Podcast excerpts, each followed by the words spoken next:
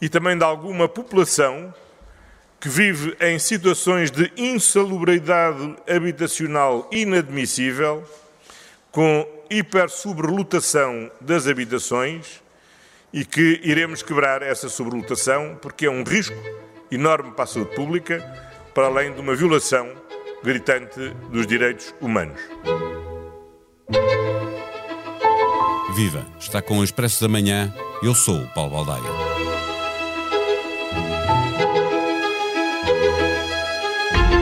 O tema dos imigrantes maltratados e explorados não foi nunca escondido pelos órgãos de comunicação social, nem calado pelas instituições que procuram dar apoio a estes trabalhadores. Quem tinha o poder de fazer alguma coisa é que pode ter feito coisa pouca ou coisa nenhuma. Só há sacrilégio ouvir dizer que ninguém fez nada, que as autoridades locais nada fizeram e os jornalistas nada disseram.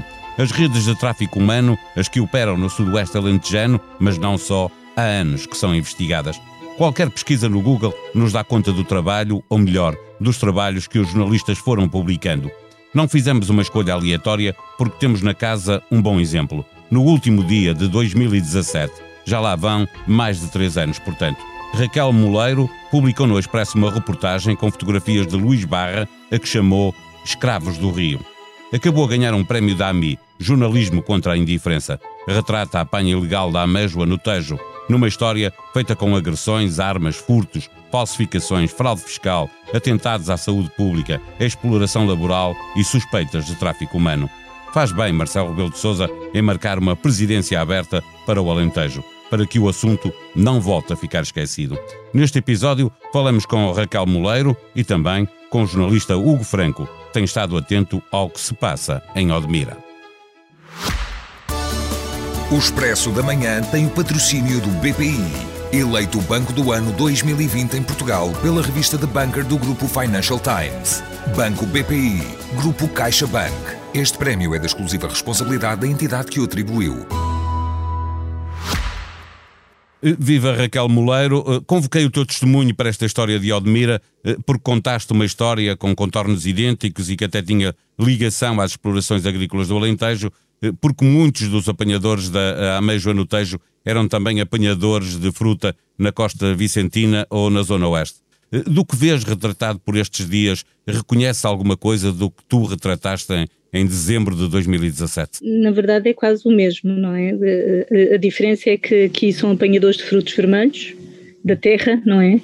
E o que, o que se vê no Tejo, ou o que se via naquela altura no Tejo, era no mar, era no rio, era no, no Tejo, era a Amejo, etc. Mas o, as condições de trabalho, a exploração, a coação, é, é, exatamente a mesma coisa. As redes funcionam exatamente da mesma maneira.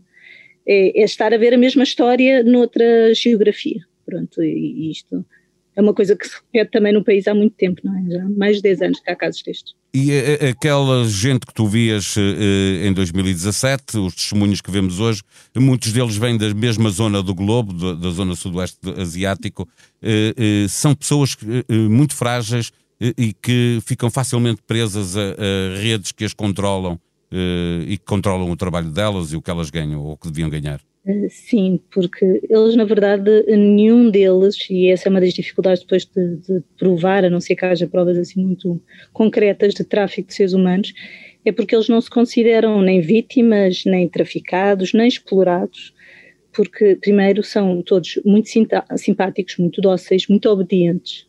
Né? No caso do Tejo, eles eram todos tailandeses. Uh, não levantam qualquer tipo de problemas, porque, na verdade, as condições que eles têm e o dinheiro que ganham é até uma vida melhor do que a que tinham no país deles. E então eles nunca se veem como explorados. Mas as condições são horríveis. Nós tivemos duas vezes, eu e o Barra, fomos duas vezes, primeiro sozinhos e depois com o CEF, numa, numa operação mesmo de luta contra o tráfico, fomos duas vezes ao sítio onde eles viviam, que eram uns barracões, eram uns antigos armazéns, onde só havia tendas, uh, tendas dentro dos armazéns, porque aquilo eram armazéns sem condições nenhumas, havia até uma autocaravana estacionada dentro onde eles uh, viviam, uh, mas eles receberam-nos, mostraram-nos as casas, não é, os sítios onde eles viviam, sem qualquer temor, sem nada, e no fundo havia uma, uma rede de coação completa, ou seja, eles, eles podiam apanhar a ameja que queriam, a ameja é muito, vale muito dinheiro a ameja do Tejo, a ameja do Tejo vale apanhada a 4 euros o quilo, mais ou menos, na origem e depois é revendida em Espanha pelo dobro. Por isso a gente consegue ver se apanhar 30 quilos por dia é muito valioso. Por isso facilmente estes apanhadores entram em redes, são apanhados por redes.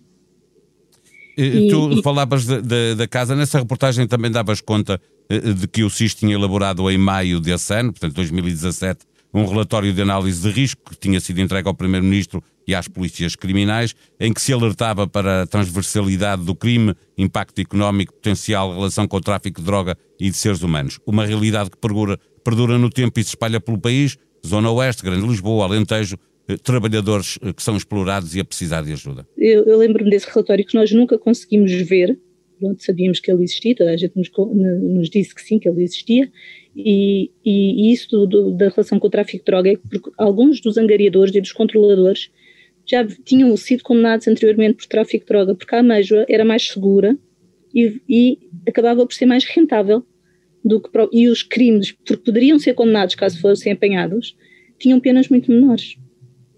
Neste caso, a Amage, eu não sei se, se houve, se chegou a haver condenações. Estava a haver, na altura, muita dificuldade em, pelo menos, conseguirem comprovar a parte do, do tráfico de seres humanos.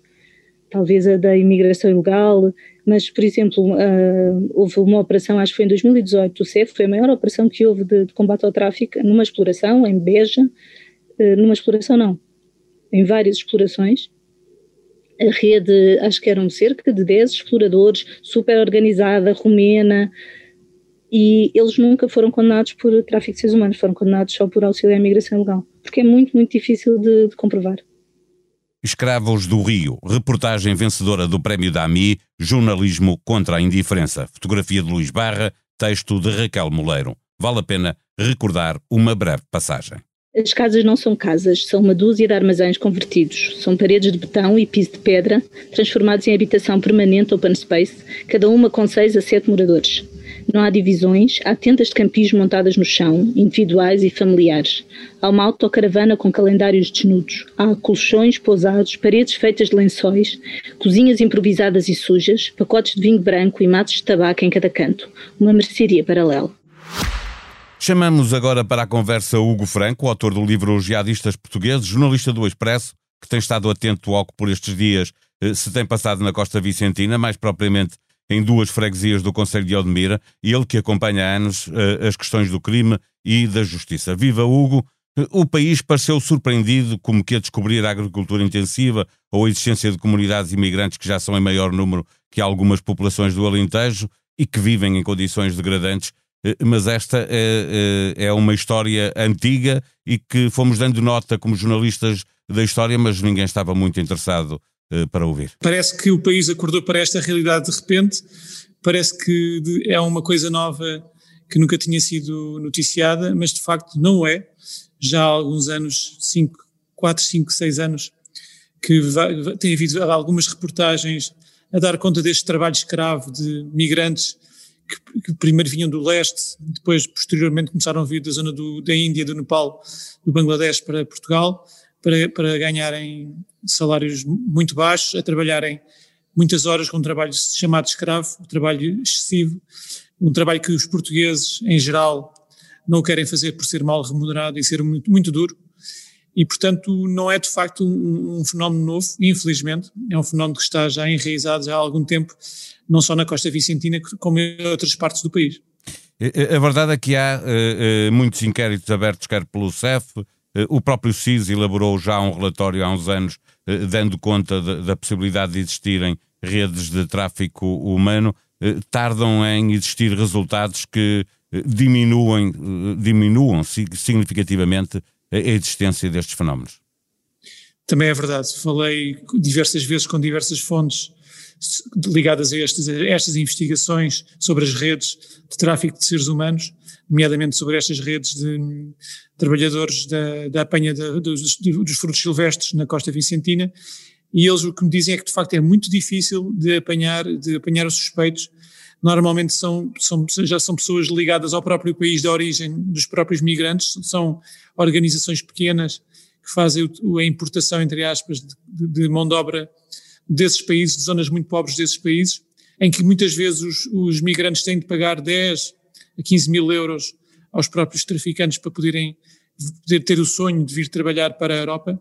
e depois acabam num pesadelo uh, sem fim e, e, em vez de terem um trabalho de sonho, têm um trabalho escravo que, que, é indigno para, para Portugal e não só para a Europa e para todo o mundo, obviamente, mas é, são, são, são de facto redes que são muito difíceis de serem detectadas. De vez em quando há, há notícia de, de elementos destas redes apanhados, tanto pelo, pelo CEF como pela ACT, mas de facto a maioria dos, dos, dos, dos criminosos, dos suspeitos que fazem este tráfico de, de, seres humanos, de trabalho escravo, não, não são apanhados e continuam impunes uh, uh, por aí, em, seja em Portugal ou seja na Europa. Hugo, o facto de ter acontecido nesta altura, ligado à Covid e, e, e à, à, exigência de, de, fazer ali um, um, um, cordão sanitário à volta de duas freguesias em Odmira, eh, portanto, fazendo com que seja uma notícia em destaque, poderá ajudar no sentido de exigir mais às autoridades para que este problema possa, eh, se não resolvido, pelo menos minimizado? Penso que sim, penso que pode ser uma forma de pressão a Covid. O facto de a Covid ter disseminado muito nestas comunidades migrantes, temos que nos recordar que estes migrantes vivem em condições uh, desumanas, muitas vezes, vivem em contentores, vivem em casas, apartamentos T2, a pagarem em, em, grupos de 8, 10, 12, 14, 20, 40, 30 pessoas, a pagarem por cabeça cerca de 100 euros ou até mais para terem uma cama. Portanto, esse fator de estarem a viver em conjunto, em grandes quantidades de pessoas, fez aumentar exponencialmente uh, os números de Covid-19 entre a população e esperemos que seja pelo menos este fator, já que não tinha sido resolvido até o momento, esperemos que seja este fator que vá levar as autoridades atuarem mais incisivamente sobre estes, este tráfico de, de, seres humanos. E que não existe apenas em Odmira, há outras zonas do país onde, é onde acontece. É verdade, nomeadamente, por exemplo, em Beja, no, no Alto Alentejo, no Baixo Alentejo, uh, em grandes propriedades também de apanhas de, de frutos, uh, existem este mesmo fenómeno, tal e qual, os migrantes vivem nas mesmíssimas, mesmíssimas condições em contentores ou em casas a dividir por muita gente, sem, sem condições de, habita, de habitação.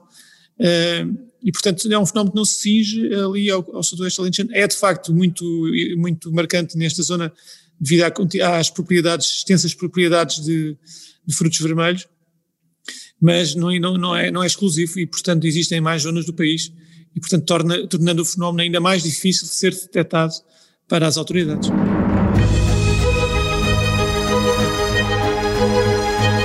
Em expresso.pt há histórias surpreendentes para ler. Pirelli leva oficina portuguesa a tribunal. O problema é o tamanho do P. A gigante italiana dos pneus defende que mais ninguém pode usar como marca um P alongado e, por isso, tentou impedir uma pequena empresa familiar de Santa Maria da Feira de continuar a ter a marca que usa há anos. Na Tribuna Expresso, o Bom Filho, a casa torna, ou como Cristiano Ronaldo, pretende regressar ao Sporting. É um desejo da família de CR7 e o próprio já abordou a possibilidade algumas vezes. Está a ganhar força a hipótese do capitão de Portugal vir a acabar a carreira ao sítio onde ela praticamente começou. O apoio da Nike, patrocinadora de Ronaldo, pode dar um empurrão. De Helena Bento, um texto sobre o direito ao silêncio, o direito à denúncia, o direito a dizer ou não dizer nomes, o direito à proteção. Lições sobre as vítimas de assédio. Tenha um bom dia, voltamos amanhã. Até lá.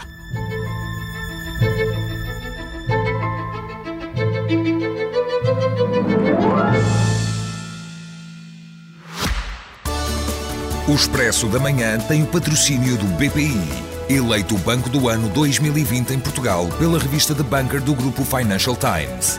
Banco BPI, Grupo CaixaBank. Este prémio é da exclusiva responsabilidade da entidade que o atribuiu.